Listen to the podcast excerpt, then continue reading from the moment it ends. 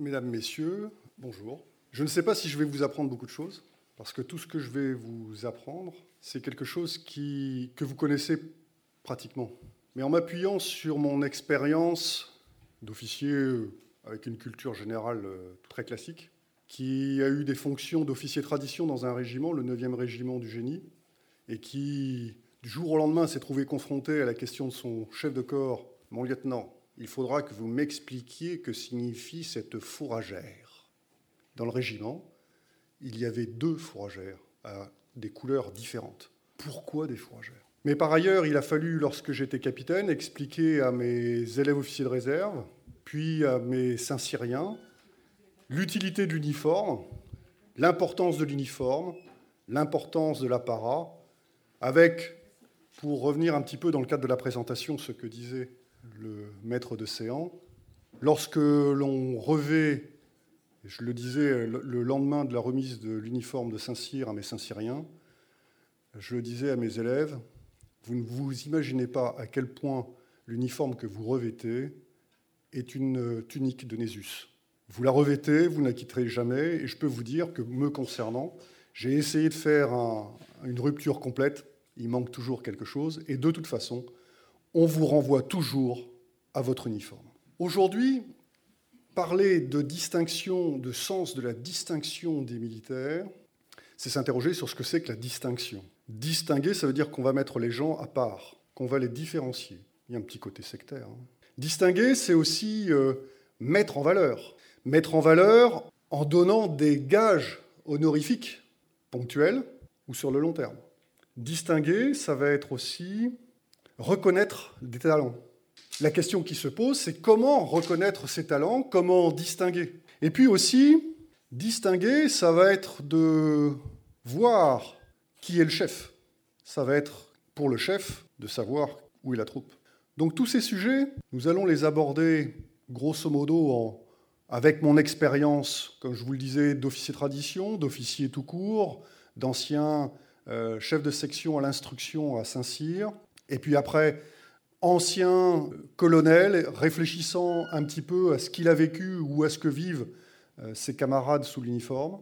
Je vous propose de, voir d'un côté, et ce sera le plan de mon, de mon exposé, d'un côté l'aspect distinction sous l'angle plutôt individuel, et vous allez vous apercevoir qu'en fait cette distinction sous l'angle plutôt individuel, on arrive très rapidement au collectif. Mais voir la distinction du militaire uniquement sous l'angle des décorations avec euh, la fameuse phrase d'un préfet aux Antilles disant à un de mes anciens supérieurs après une catastrophe naturelle Oh, pour vous récompenser, on vous décrochera bien quelques médailles. Ou un président de la République disant sur un lieu de mémoire à un président d'association, ancien militaire, ancien, enfin général en deuxième section Mon général, qu'est-ce que vous voulez? Combien de légions d'honneur Combien de, mérite Combien? Mais on peut voir aussi les choses sous l'angle collectif et comprendre les mécanismes qui font que pour vivre au quotidien, pour comprendre ce qui se passe, eh bien, la société militaire est un exemple qui, si l'on analyse son travail réel, à savoir faire la guerre, a des conséquences sur la vie courante. Et je vous propose donc de partir du combat pour arriver à ce qui se passe aujourd'hui. Donc, deux parties. La partie distinction, qui va vers le collectif, et le collectif, à partir du combat, qui va vers l'individuel, mais vers le, aussi vers l'État. Et donc, en fait, cette, euh, cette présentation, cette présentation, elle s'inscrit en fait dans toute une série de, choses qui sont d'actualité. On va parler du 14 juillet, mais on va aussi parler de, des hommages aux morts, que ce soit des militaires ou des civils, avec euh, l'hommage à Simone Veil. À chaque fois, le point commun, derrière tout ça, il y a le combat, la mort, le cérémonial militaire. Dernier cérémonial militaire, dernier monument qui a été euh, inauguré lundi dernier, qui moi personnellement me touche particulièrement, comme disait ma femme euh, dimanche, lundi, si tu n'étais pas revenu, ton nom serait là-bas. Finalement, c'est bien pour eux, finalement, c'est bien pour vous. Ce monument est important, mais dans l'actualité, il y a aussi, au-delà du faste auquel on a l'habitude, il y a aussi l'horreur et la violence. Et je pense en particulier à l'affaire Dreyfus, qui revient sous le devant de l'actualité, parfois avec de mauvais débats, mais qui revient sous l'angle cinématographique, peut-être pas vraiment sous un véritable angle historique, mais au moins sous un angle qui a le mérite de relancer un débat pour analyser les choses. Donc nous sommes dans l'actualité. L'actualité qui commence par... Euh, en fait, on pourrait commencer au sommet de l'État, mais ce n'est pas ce que j'ai choisi de faire. J'ai choisi de commencer au sommet de l'État avec un roi. Pas un roi républicain, un véritable roi. Le roi qui crée euh, l'ordre de Saint-Michel en 469. Et là, vous avez le Bayard qui porte le collier. Et en fait, ce, cette décoration, c'est quoi? C'est d'abord une copie de la jarretière britannique, enfin anglaise. C'est une copie, de, surtout à cette époque-là, de l'ordre de la Toison d'Or du duché de Bourgogne. Or, pour rassurer le roi, pour raffermir les liens avec ses grands féodaux, il crée une communauté, une sorte d'alliance euh, style roi Arthur, et il crée un compagnonnage avec ce type de décoration. Donc au départ, nombre très restreint. Et puis on s'aperçoit que c'est quand même bien de, valoriser toute une série de personnes, de récompenser toute une série de personnes, et donc cette décoration perd un peu de la valeur, et progressivement, après la création du Saint-Esprit, on arrive à de nouveau le même écueil, perte de valeur, et on arrive à la création de l'ordre de Saint-Louis, qui reprend les mêmes termes, les mêmes objets, les mêmes objectifs, mais crée une hiérarchie à l'intérieur de l'ordre. Il y a le cercle des happy few, pour utiliser un, un terme anglais, et puis il y a le cercle élargi. Vous commencez comme chevalier, puis après vous pouvez être officier, vous pouvez être connétable, vous pouvez être commandeur, vous pouvez être grand officier, vous pouvez être grand chevalier, vous pouvez être toute une série de choses. Mais en fait, vous créez une hiérarchie à l'intérieur de l'ordre. Et c'est ça qui est intéressant. Cette hiérarchie qu'on va retrouver aujourd'hui dans la Légion d'honneur. Donc cette hiérarchie, elle est marquée par des symboles différents. Et ces symboles, vous voyez là, cette écharpe rouge, on la retrouve aujourd'hui, on la retrouvera dans des gravures un peu plus loin pour la Légion d'honneur. Cette Légion d'honneur qui apparaît avec Napoléon, elle aussi, elle n'est pas satisfaisante. Donc sous Napoléon III, Napoléon III crée une autre décoration pour distinguer les mérites des bas officiers. Cette fois-ci, on ne cherche pas à avoir quelque chose de très large, on cherche à récompenser une catégorie de personnel qui sont particulièrement méritantes. Les bas officiers qui vont devenir plus tard les sous-officiers, qui sont en fait l'encadrement de contact immédiat de la troupe au combat, eh bien, on cherche à les récompenser.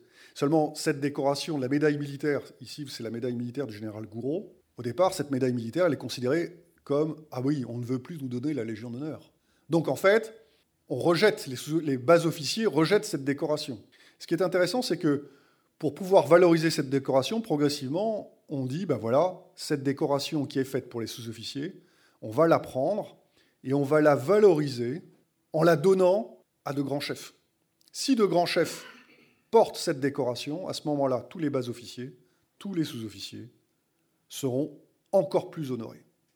Et moi qui suis petit-fils d'officiers mariniers et de sous-officiers titulaires de la médaille militaire, je peux vous assurer que mes grands-mères, lorsqu'elles m'ont présenté les médailles militaires de mes grands-parents, de mes grands-pères, à chaque fois, il y avait une pointe vraiment de fierté. En me présentant, tu vois, ça, c'est la Légion d'honneur du sous-officier. Donc ce renversement, ce renversement de valeur est quelque chose qui est intéressant, que j'ai connu moi aussi, lorsque je suis entré en service en 1982. En 1983, euh, M. Charles Lecnu créait la médaille de la défense nationale, que nous sommes empressés d'appeler la cochonou, du nom du saucisson.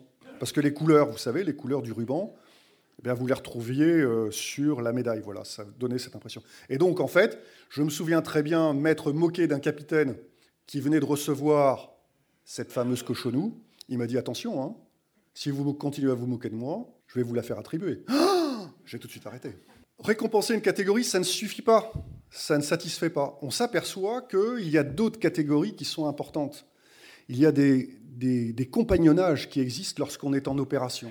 Et ce compagnonnage, il peut exister avec la médaille commémorative de Sainte-Hélène, mais ça, ce n'est pas quelque chose de vraiment très, très officiel.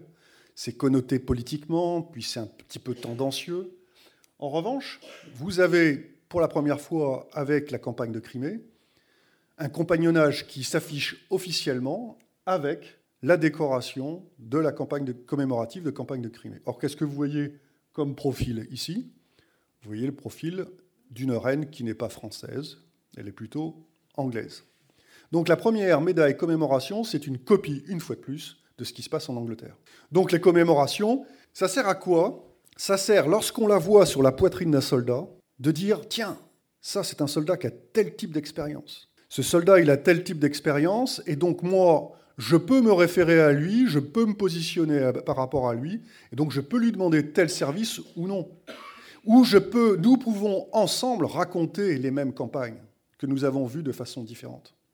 Donc, ces médailles commémoratives sont quelque chose qui sont essentielles. Je ne vais pas toutes vous les décrire jusqu'à les, les, commémoratives qui existent à l'heure actuelle, mais l'esprit, c'est ça. Mais malgré tout, malgré tout, ça ne suffit pas. Lorsque vous avez un soldat qui part au combat, parfois, il est l'auteur de hauts faits d'armes. Et donc, pour le récompenser, le souverain, le, président, le grand chef, va remettre une récompense solennelle à ce soldat. Souvent, c'est une arme, parfois une arme blanche, parfois une arme à feu, souvent richement décorée. Et donc, on montre la valeur du haut fait par la valeur du présent. Et dans l'exposition Les canons d'élégance, retournez-y et vous y trouverez toute une série de revolvers, de décorations qui sont vraiment, enfin, de revolvers ou d'armes, qui sont autant de témoignages honorifiques pour des actions d'éclat. Mais vous imaginez le soldat français, comme les autres soldats, qui aime bien reconnaître ce que l'autre a fait en regardant la poitrine, une arme, on ne peut pas, la voir partout avec soi. D'autant que parfois, elle est parfois très très précieuse. Vous avez là-haut, si mes souvenirs sont bons, une paire de pistolets de toute beauté. Vous pouvez certainement tirer avec, mais ce serait quand même dommage d'aller au combat avec pour l'abîmer. Pour voilà, c'est un objet de collection, ni plus ni moins. Mais ce n'est pas un objet pour aller au combat. Et donc, il faut trouver une autre solution. Pour trouver une autre solution, eh bien, on va trouver une nouvelle médaille. Et c'est pendant la Première Guerre mondiale la création de la Croix de guerre, 1915. Je crois que dans ces murs, il y a eu toute une série de conférences sur la création de la Croix de guerre en 1915. Mais cette Croix de guerre, c'est bien pour valoriser un individu. Un individu qui est valorisé, mais l'individu, est-ce que c'est lui qui mérite pour l'action qui a été menée, ou est-ce que c'est l'individu qui mérite dans le cadre d'une action collective? Donc en fait, est-ce qu'il ne peut pas y avoir des récompenses collectives? Et on s'aperçoit qu'effectivement, parfois, il est difficile de discerner telle ou telle personne comme responsable de tel au fait, quoique, mais en fait, on essaie, pour une sorte d'émulation, de dire tel régiment, telle compagnie, oh, regardez, quelle qualité. Et donc on va mettre une décoration, cette décoration, la croix de guerre, sur les emblèmes que nous allons voir tout à l'heure, sur les emblèmes qui représentent l'unité, le régiment, euh, la batterie, la compagnie, etc., etc. Mais alors la frustration. Le militaire qui aime bien savoir identifier sur l'autre ce qu'il a fait, ce qu'il ce est peu, en fonction de ce qu'il a fait, ce qu'il peut faire à l'avenir, eh bien, il est frustré. Lorsque la décoration est sur l'emblème, elle n'est pas sur la poitrine. Et donc, apparaît avec cette décoration qui au départ est individuelle, qui devient collective, qui est placée sur l'emblème, apparaît le besoin d'afficher autrement la décoration collective. Et donc c'est ainsi qu'on voit apparaître le principe de la fourragère pendant la Première Guerre mondiale, avec là aussi différents niveaux de hiérarchique en fonction du nombre de citations à l'ordre de l'armée qui permettent d'avoir un code couleur qui est assez complexe à, établir. On pourrait y passer quelques heures si on le voulait. Ce n'est pas mon propos. Néanmoins, lorsque quelqu'un quitte l'unité au sein de laquelle il a participé à tous les faits glorieux qui sont récompensés par la décoration collective qui est traduite par la fourragère, cette personne dit Mais si je quitte le régiment, quelle va être la trace sur mon uniforme de les, des hauts faits auxquels j'ai participé? Eh bien, il a été institué une possibilité, comme le général de Montsabert que vous avez ici, de conserver la fourragère pour les hauts faits auxquels on a participé. Donc le général de Montsabert ici était lieutenant et a terminé commandant au sein du 9e zouave, grosso modo, hein, je passe sur les détails, du 9e zouave. On l'appelait le commandant Baraka, ça s'est continué ultérieurement dans sa carrière. Et il a conservé toute sa carrière la fourragère de son premier régiment, 9e régiment euh, de zouave. S'il commandait un autre régiment, la, régiment, la fourragère de son régiment, si ce régiment en avait une, venait se rajouter sa fourragère personnelle. Cette fourragère personnelle est marquée par la présence de l'insigne du régiment qui a mérité la fourragère. Donc vous voyez, on part de quelque chose de simple. On a au départ, on cherche à récompenser et à dire, regardez, ces gens qui sont autour de moi, ce sont mes amis, je les mets en valeur. Et progressivement, pour récompenser des talents, pour récompenser des faits de guerre, etc., on est appelé à commémorer les choses, à matérialiser la commémoration par une médaille, à matérialiser les hauts faits d'armes par une décoration, la croix de guerre, et à matérialiser le collectif par une croix de guerre sur un emblème et par des fourragères. Donc on passe progressivement pour distinguer les gens, pour qu'on puisse les reconnaître, les identifier et malgré l'uniforme, arriver à savoir quelle est leur valeur réelle, eh bien on arrive à désuniformiser l'uniforme. Ici, vous avez un autre uniforme qui n'est pas un uniforme militaire, puisque c'est l'uniforme d'académicien du maréchal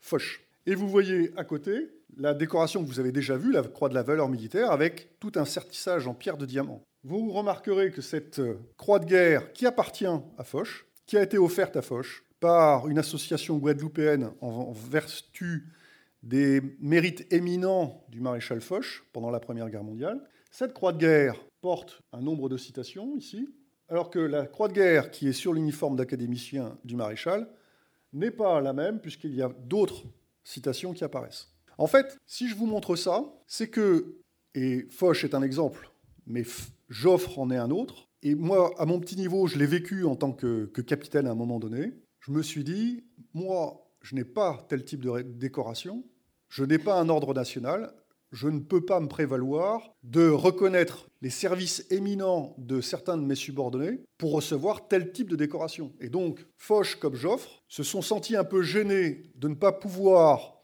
être reconnus comme un grand chef au même titre que les soldats, comme un soldat qui était dans la tranchée, et donc de ne pas avoir la valeur militaire. Et ils se sont plus ou moins auto-attribués par une sorte de validation des acquis par expérience anticipée au moment où ils changeaient de grade dans la Légion d'honneur, ils se sont attribués la croix de guerre, avec un certain nombre de palmes correspondant aux grands moments de leur carrière pendant la guerre. Donc vous voyez, ce qui est intéressant, c'est que on cherche à honorer, et puis à force d'honorer les gens, on se dit, moi, il faut que je sois au même niveau que mes subordonnés. Donc on est dans une situation complètement paradoxale. Honorer les gens, c'est organiser une cérémonie. Il faut que ça se sache, il faut que ce soit public. Vous connaissez tous les tableaux ayant trait à la première remise de la croix de la Légion d'honneur par euh, le souverain de l'époque. Et ici, vous avez son neveu qui remet la Légion d'honneur à qui? Alors là, ce doit être un zouave, mais voyez, c'est un estropié. Et voyez, tous ceux qui sont ici, ce sont tous des blessés. Comment viennent-ils se présenter À la queue leu Et ici, on a l'état-major de l'empereur. On n'a pas l'impression que ce soit très très organisé tout ça. La seule chose qui montre qu'il y a un soupçon d'organisation. C'est ici le fier tambour-major, qui est ici, qui montre qu'il y a une musique. Ce qui veut dire qu'il y a quand même une esquisse de cérémonial. Mais vous voyez, c'est quand même à la bonne franquette. C'est entre nous. C'est entre valeureux combattants. Donc vous voyez, la notion de complicité est quelque chose qui est essentiel. Mais cette complicité, pour toute une série de raisons, va progressivement disparaître, puisque vous voyez, en moins d'un siècle, en 1947, lorsque Winston Churchill reçoit la médaille militaire pour les services éminents qu'il a qu'il a rendu à la France. Vous voyez là, on ne lui remet pas la Légion d'honneur qu'il a déjà par ailleurs. On lui remet la médaille militaire, la médaille, la Légion d'honneur du sous-officier. Et, vous voyez que là, le cérémonial, il est tout autre.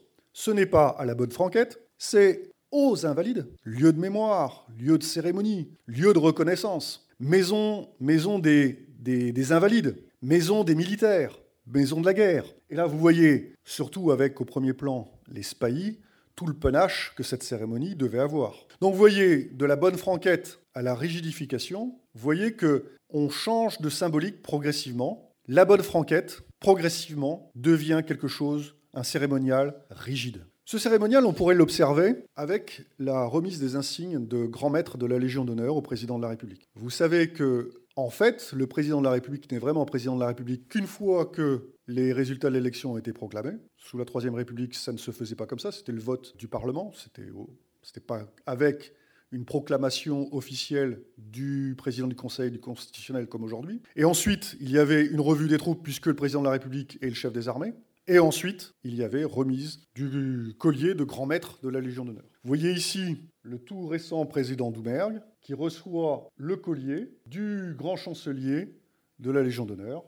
Vous notez, c'est un militaire, il a son épée de parade, il a le, cordon qui montre sa, sa fonction, et vous voyez, vous avez quand même beaucoup de militaires derrière le grand chancelier, mais aussi derrière le président de la République, peu de civils voyez, quand on regarde un peu plus près, vous voyez, c'est vraiment très clair. Cette cérémonie ressemble vraiment à une cérémonie à caractère chevaleresque. Quand on regarde ce qui se passe aujourd'hui, il y a toujours le militaire, le grand chancelier, là il s'agit du général Puga, mais vous voyez peu de militaires autour. Vous avez, alors certes c'est un angle de la photo, mais vous voyez aussi une forme de démilitarisation du pouvoir. Et là, on ne revêt pas le collier, on le reçoit comme un objet, comme un cadeau. Ce n'est plus la même chose, plus la même symbolique. C'est assez intéressant. Cette partie de cérémonie, c'est en fait le deuxième, c'est la troisième phase, la phase finale de l'investiture au président de la République. Auparavant, il y a la cérémonie où le président de la République descend dans les jardins de l'Élysée. Là, il y a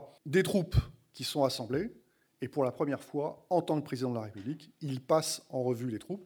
Pour la première fois, un drapeau est incliné à l'horizontale devant lui. Car il n'y a que le président de la République devant lesquels les drapeaux des unités militaires s'inclinent à l'horizontale. Sinon, ils ne s'inclinent jamais. Contrairement aux drapeaux des anciens combattants. Alors en fait, pourquoi le président de la République passe-t-il en revue les troupes? Parce qu'il est le chef des armées. Alors pourquoi ce type de dispositif? Ce type de dispositif qui paraît complètement désuet, inapproprié. Certes, parce qu'il est chef des armées, donc il faut qu'il voie les armées.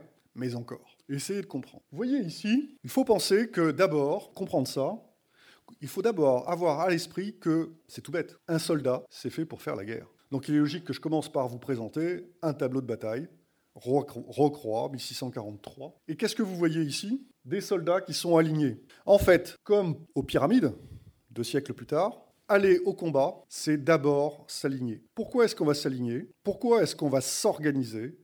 Parce qu'en se groupant les uns par rapport aux autres, on va se donner confiance. On va se protéger mutuellement, parce qu'on va se donner du courage, parce que l'effet de groupe va nous permettre d'être plus forts. Et ensuite, parce que si on est groupé, on va entendre plus facilement les ordres du chef. Et donc, c'est quand même sacrément rassurant. On sait ce qu'on a à faire. Donc, un soldat, ça sert à faire la guerre. Pour faire la guerre, il faut d'abord se ranger. Se ranger, s'aligner, ce qui veut dire qu'il faut donner des ordres. Et pour donner des ordres, si on veut donner des ordres qui soient cohérents avec ce qu'on veut faire, ça veut dire qu'il faut anticiper, ce qui veut dire qu'il faut réfléchir. Réfléchir à la façon dont on va faire les choses et comment l'unité que l'on commande va être coordonnée avec l'unité d'à côté. Donc, faire la guerre, pour le soldat, c'est se ranger, s'organiser et se coordonner avec les unités voisines. Vous voyez que pour pouvoir travailler contre l'ennemi, on se met en ligne en général, mais pour monter à l'assaut de l'ennemi, pour avoir un effet de choc, on va se mettre en colonne, on va mettre les plus grands devant et les plus petits derrière, les plus grands protégeant les plus petits, les plus grands portant des grenades qu'ils vont lancer devant eux. C'est extrêmement dangereux. Et vous imaginez que lorsqu'il y a une mousqueterie qui retentit face à la colonne qui monte à l'assaut, les premiers sont les premières victimes. Donc les grenadiers devant, pour les valoriser, eh bien on va dire qu'ils se sont des soldats d'élite, surtout s'ils reviennent du premier combat. Quand ils reviennent d'un deuxième combat, nouvelle valorisation. Donc le système de la colonne, c'est un système qui est, qui est simple. On met les grands devant, les petits derrière, on avance, et à la fin, on termine en courant pour défoncer les lignes ennemies. Ça vous rappelle rien, ça Cette colonne, avec les grands devant, les petits derrière qui avance vers l'ennemi. Mais en fait, c'est ni plus ni moins que le schéma du défilé du 14 juillet. Et lorsque l'ennemi arrive et qu'il risque d'être trop fort, eh bien, il suffit de demander à la colonne de s'incliner et on va se retrouver en ligne pour pouvoir offrir le maximum de fusils ou de lances ou d'épées face à l'ennemi. Donc quand on veut avoir un choc, on monte à l'assaut, on se met en colonne.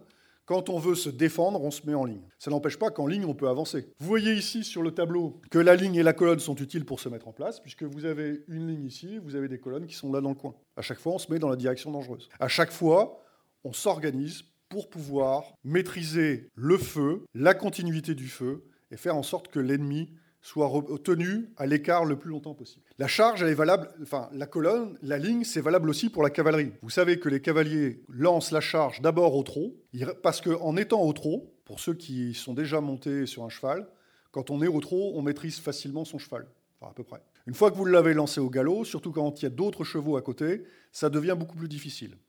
Donc au milieu des combats, lorsque ça commence à exploser dans tous les sens, qu'il y a des hurlements, des cris, qu'on n'entend plus rien, quand on est au trot, on maintient son cheval. Donc on peut rester les, serrés les uns contre les autres. Donc on peut se tenir courage, on peut se donner courage, et on peut foncer sur l'adversaire, sur l'ennemi. Et puis au dernier moment, on va déclencher le galop, et là, on va avoir une puissance extraordinaire.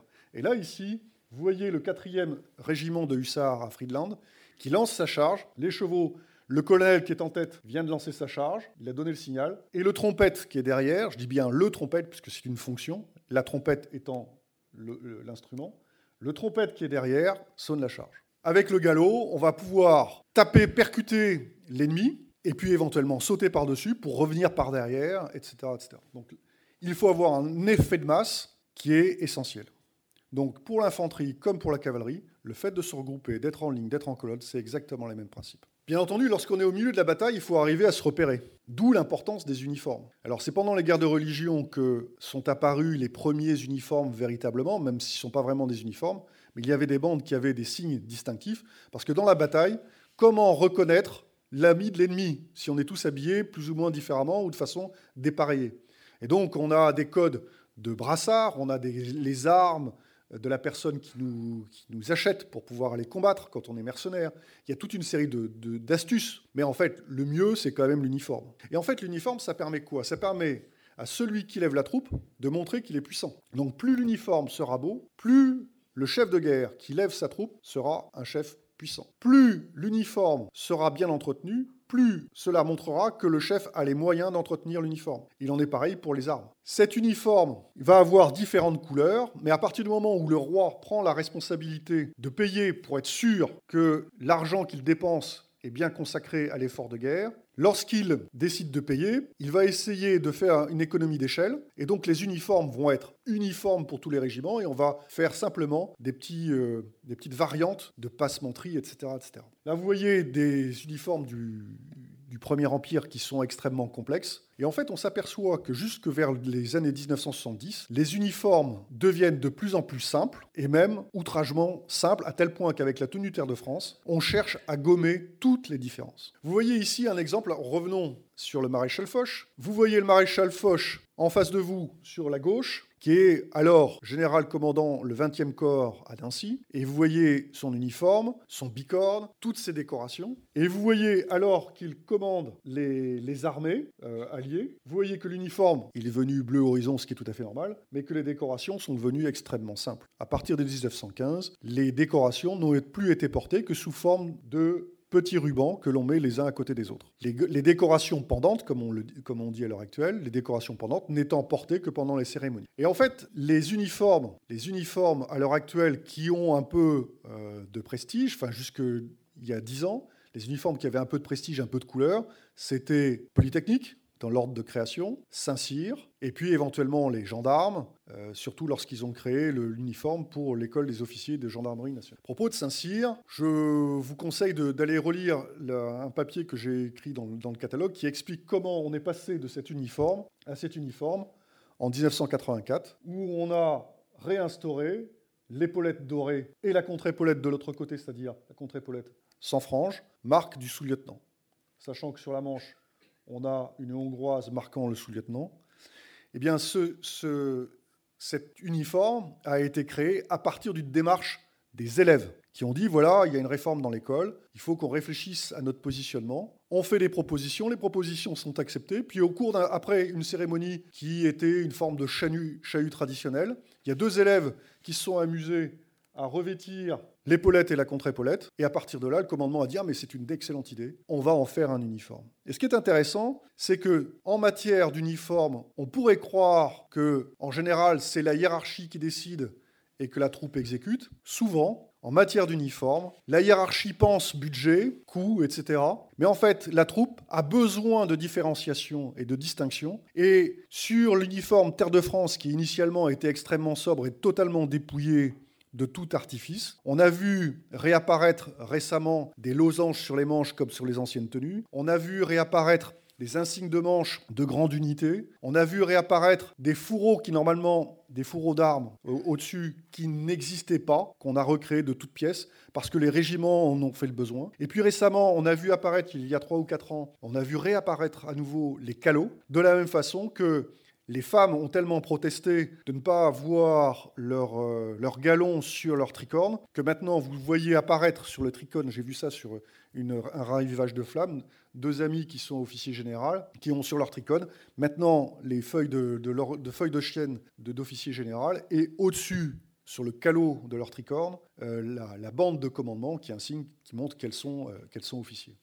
Donc en fait, c'est la base qui pousse qui pousse à la différenciation pour montrer sa qualité, pour montrer son histoire. C'est valable avec les décorations, c'est valable aussi avec l'uniforme. Revenons au combat. Revenons au combat. Le soldat est fait pour combattre. Le soldat est fait pour tenir une arme. Et lorsqu'on a, lorsqu'on tient une arme, surtout une arme à feu, eh bien, il y a des difficultés, ça fait peur. Donc, il faut apprendre. Et il faut apprendre. Il faut réapprendre. Et vous pouvez scinder le maniement de l'arme en un certain nombre de temps. Ces temps, il faut les apprendre par cœur aux soldats, de façon à ce qu'au moment du combat, ce soit un mécanisme, que ce soit totalement intégré, et que la peur ne domine pas son action, et que le soldat ne se dise mince, je ne sais plus quoi faire, je vais tout abandonner, je vais lâcher mon arme et je vais m'en aller. Non, il faut qu'il se dise non, j'ai mon arme, j'ai tel mouvement à faire, puis tel autre mouvement à faire, Et donc, les Suédois, au XVIIIe siècle, 17e, début du XVIIIe, ont commencé à pratiquer le drill. Les Prussiciens l'ont poussé au maximum, repris par les Anglais et par les Français, ce qui fait que le rangement et l'ordre amènent en plus un cadencement de toutes les actions militaires et donc une forme de mécanisation, ce que nous appelions lorsque j'étais à Saint-Cyr, lorsqu'on montait la garde d'honneur, une forme de, lapin mécanique. Machinalement, on entend un ordre et on fait les choses. Donc cette, cette manipulation de l'arme a une influence sur la façon dont on va se ranger, puisque pour pouvoir manipuler l'arme, vous voyez bien qu'à un moment donné, il va falloir se mettre à genoux, il va falloir euh, dégager son coude. Et tout ça, ça demande de la place, et donc ça demande à à voir l'espace autour de soi pour le soldat individuel, mais aussi pour la troupe. Et ainsi, on va pouvoir savoir combien un bataillon de tant de personnes de front représente sur le terrain. Et donc, on va pouvoir coordonner le déplacement des unités pendant la bataille. Bien entendu, lorsqu'on est au combat, lorsqu'on est au combat, il faut donner des ordres, il faut qu'il y ait un chef. Sinon, euh, c'est la déroute totale. Donc, il faut qu'il y ait un chef. Comment, au milieu du combat, reconnaître le chef? Eh bien, ici, vous avez une, solution qui a été retenue en France sur cette tenue du colonel commandant le régiment de cavalerie de la garde républicaine. Donc là, c'était plutôt au début du XXe siècle, une aigrette. Et cette aigrette, vous la retrouvez ici sur un des derniers euh, chefs de corps du régiment de cavalerie de la garde républicaine. Cette aigrette montre que c'est le colonel qui commande. Donc sur le champ de bataille, si on est à proximité, par rapport à des gens qui ont un uniforme comparable, on peut distinguer la fonction, plus que le grade, à ce type d'attribut. Vous voyez que par rapport à l'uniforme, on peut voir le grade ici. Là, c'est la frange rigide. Et ici, vous voyez l'épaulette et la contre-épaulette. Donc là, on voit le grade, et ici, on voit la fonction. Donc ça, c'est pour le combat. On a besoin d'identifier le niveau hiérarchique et on a besoin d'identifier la fonction. Mais vous voyez que dans le fracas de la bataille, avec la fumée, le bruit des canons, le bruit de la mousqueterie, le cri des blessés, le tremblement des chevaux qui chargent, etc., etc. Repérer l'aigrettes sur un casque ou sur un, un shako, il faut quand même être fort. Donc il y a besoin d'autre chose. Alors là, ici, vous voyez l'aigrettes sur un shako à, Saint-Cyr, hein, avec le shako du Saint-Cyrien. Vous voyez, c'est la même forme, et vous avez l'aigrettes. Et donc, au milieu de la bataille, comment faire? Là, ici, vous voyez que sur ce tableau euh, qui reprend la guerre de 1870, vous avez le chef qui est ici. La seule façon qu'on ait de le reconnaître, c'est son arme. Tous les autres ont un fusil. Lui, c'est le seul à avoir un sabre. Donc on a complètement évolué, on évolue dans le temps sur la façon de reconnaître le chef au combat. Et si on pousse aujourd'hui, ici, vous avez un chef qui est au combat. Là, il est en train de préparer sa mission avec ses subordonnés. C'était un chef de section qui était à la tête d'une trentaine d'hommes. Il est en train de recevoir les ordres visiblement en visioconférence. C'est intéressant. Mais qu'est-ce qui vous fait dire que cette personne est, le chef? C'est parce qu'elle est au centre, que c'est celle qui parle à l'ordinateur. Bonjour ordinateur. Et puis autour, derrière, vous avez d'autres personnes. Donc le personnage principal, c'est lui. Mais une fois qu'on est sur le terrain, en action de combat, qu'est-ce qui vous dit? Alors là, on n'est pas encore en action de combat, mais qu'est-ce qui vous dit que c'est un chef, ça? Où est le chef? C'est celui qui a le moyen de transmission ou c'est celui-là? Le chef, c'est celui-là. Vous le voyez par le regard, vous le voyez par l'attitude. Et vous voyez qu'en fait, du point de vue de l'uniforme, c'est très difficile de le distinguer et de loin, c'est très difficile. Et le paradoxe, le paradoxe, c'est que l'uniforme sur le terrain, au départ, on le voyait chatoyant pour pouvoir distinguer le chef, etc. On faisait tout pour distinguer le chef. Aujourd'hui, on fait tout pour ne pas distinguer le chef parce que le chef, s'il n'y a plus de chef, il n'y a plus de commandement, il n'y a plus de troupes. Parce que le chef, aujourd'hui, s'il est atteint par une arme de précision, ce qui est facilement disponible sur le marché des armes, eh bien, il va pénaliser une troupe et que les chefs sont extrêmement rares, qu'à limite autrefois, les chefs pouvaient s'exposer parce que les armes étaient moins précises. Et donc vous voyez que en fonction du combat, on a une évolution de l'uniforme. Mais ça n'empêche que les caractéristiques restent toujours, on a toujours un besoin de distinction. Et donc, pour pouvoir commander, il faut avoir des moyens de transmission, en fait. Le seul moyen de reconnaître un chef, c'est de, de, savoir quels sont les moyens de transmission. Un chef, aujourd'hui, a des antennes. Les antennes des chefs, aujourd'hui, sont représentées autrefois par toute une série d'objets. Les trompettes, les tambours. Donc vous imaginez, alors roulement de tambour qui, qui va se conjuguer avec des sonneries.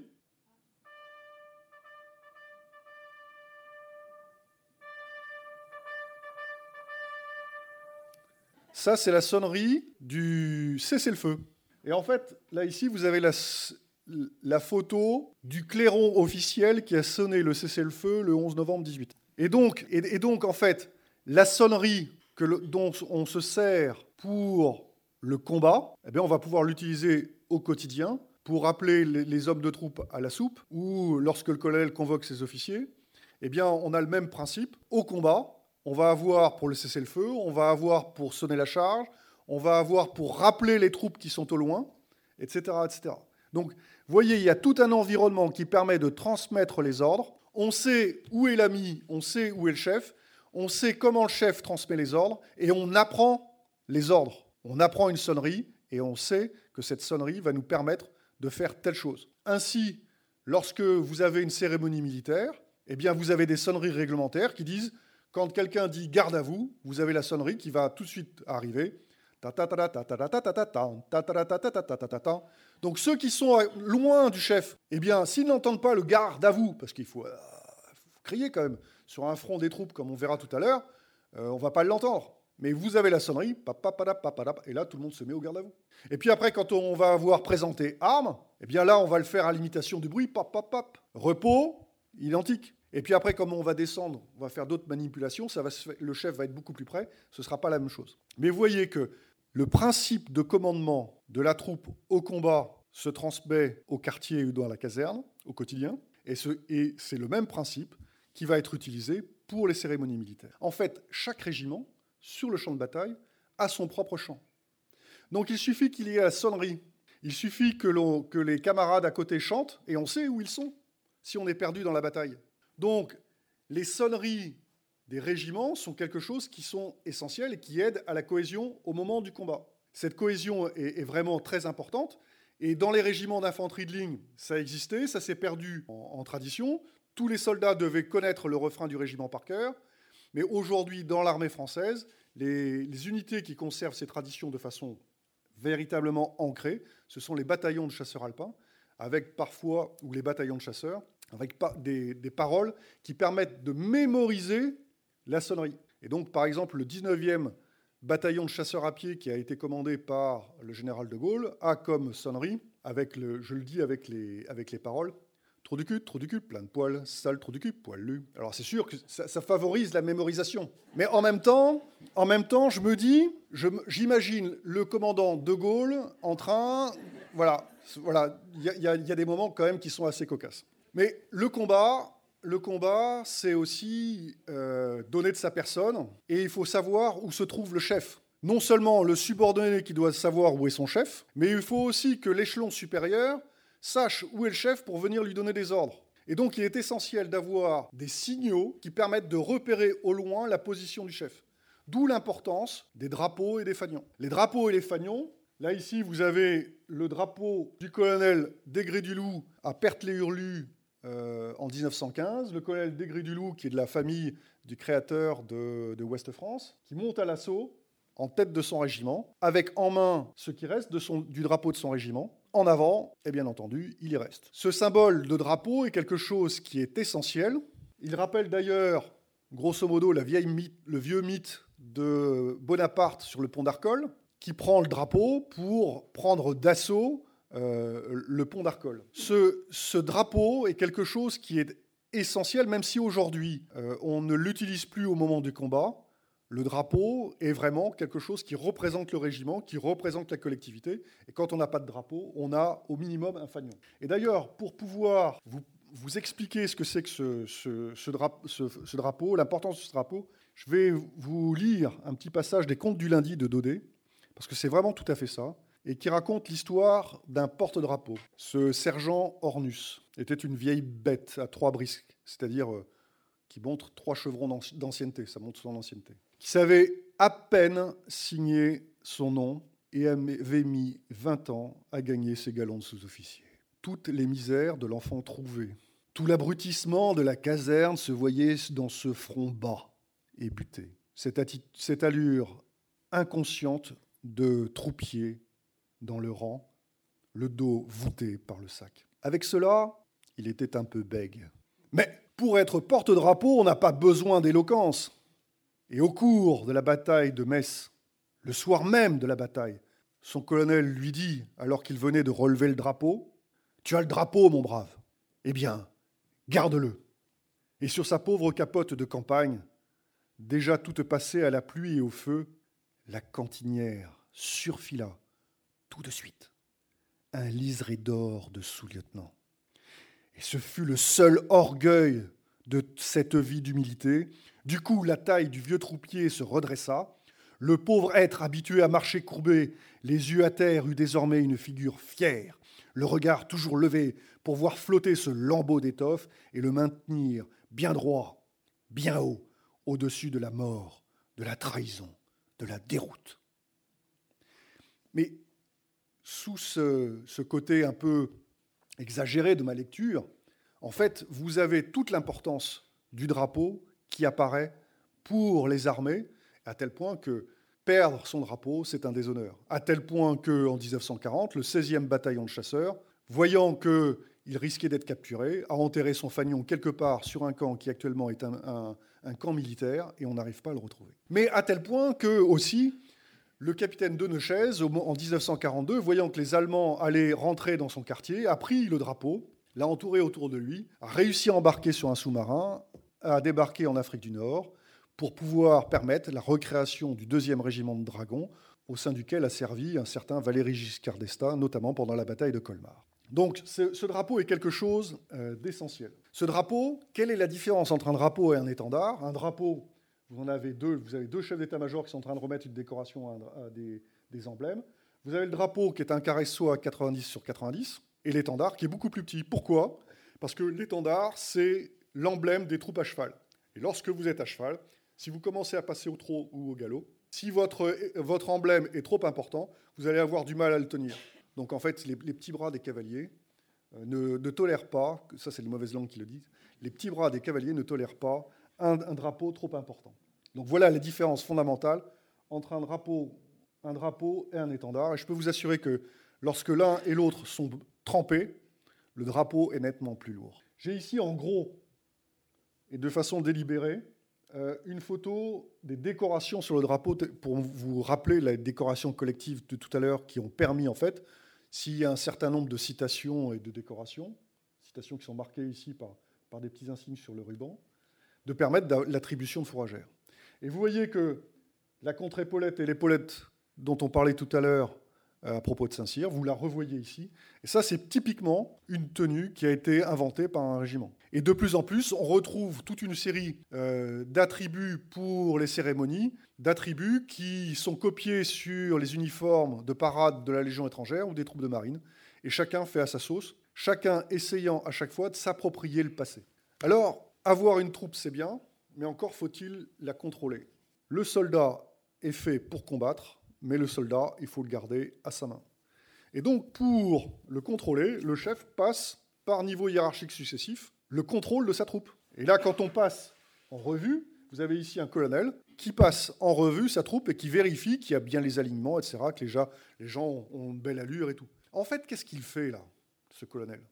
Il est en train de vérifier que sa troupe a une belle allure, que ses hommes sont en tenue et qu'ils ont leurs armes sur eux. En fait, il contrôle que les effectifs qu'il a demandé qu'ils soient présents sur les rangs soient présents et qu'ils ont bien leur armement. En fait, ça rappelle quoi? Ça rappelle que avoir des soldats, ça coûte cher. Et qu'à un moment donné, il y a des capitaines, voire des colonels, sous l'Ancien Régime, qui se sont dit, tiens, le, roi me donne de l'argent, moi je vais en profiter pour équiper mes soldats, et puis une partie de l'argent, je vais le garder pour moi. Le roi s'en apercevant notamment, et ça ça a commencé sous Henri II, se dit, tiens, mais moi il faut que je contrôle, et donc je vais aller voir ce qui se passe. Et donc montrez-moi les soldats, pour lutter contre les phénomènes des passes volants, c'est-à-dire des soldats qui sont absents. Montrez-moi vos soldats, montrez-moi vos armes. Donc montrez-moi vos armes. En fait, il faut, il faut présenter les armes. Présenter armes. Donc vous voyez, on va présenter les armes de la même façon qu'on va les présenter au moment où on va partir au combat pour vérifier qu'elles sont prêtes. Donc la cérémonie que l'on a ici, c'est ni plus ni moins qu'une cérémonie qui reprend les méthodes pour partir au combat. En fait, rappeler qu'un soldat, ça sert à faire la guerre et à partir au combat, ça sert à expliquer aussi pourquoi il y a un cérémonial et pourquoi le cérémonial se passe de cette façon et pourquoi on présente les armes. Donc le chef, le petit chef, le petit lieutenant qui arrive au départ, il va se faire présenter pour ses 30 soldats.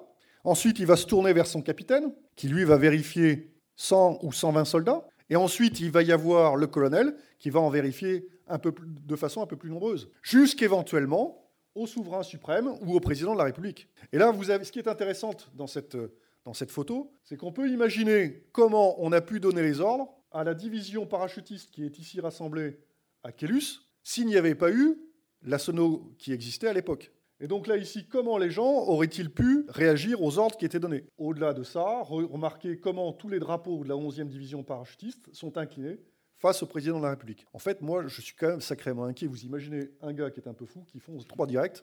Mais ça prouve que le président de la République a du courage. Et donc, à ce titre, il faut au moins l'honorer.